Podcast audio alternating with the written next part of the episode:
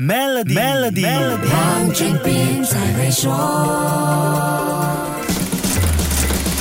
你好，我是黄俊斌。从二零二零年到现在，国际供应链这件事好像突然变得很熟悉了，因为这几年这方面的新闻我们确实听得不少。之前有苏伊士运河塞船事件，然后又有巴拿马运河限行，现在红海危机持续升温也成了焦点。重要的货运航道出现状况，很快就会影响国际上的货运周转时间、运输成本、集装箱供应等等，干扰了全球的供应链，进而引发货物成本上升和物价上涨。然后就是。是最伤脑筋的通货膨胀问题，我们就来说一说，目前成为地缘政治紧张局势热点的红海，为什么会让全世界神经紧绷了？世界上有几条重要的海陆航线，红海苏伊士运河是其中一条最重要的航线，这里处理全球百分之三十的集装箱流量，每年有价值超过一万亿美元的商品经过这里，所以这条航线有什么风吹草动，前面说的问题就会一一浮现。那么现在的情况究竟是严重还是受控呢？世界经济论论坛向几位国际贸易专家了解了目前的局势影响。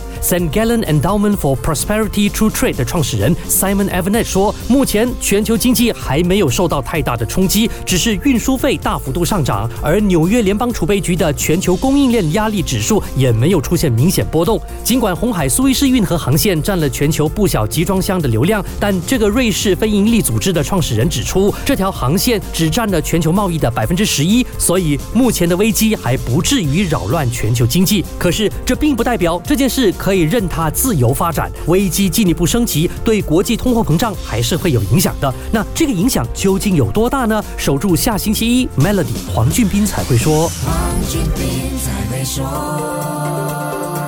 通过 Maybank My Impact SME Hub 做出可持续的商业选择，在全球供应链中蓬勃发展，并赢得合同。详情请查看 maybanktoyou.com.my/sme hub。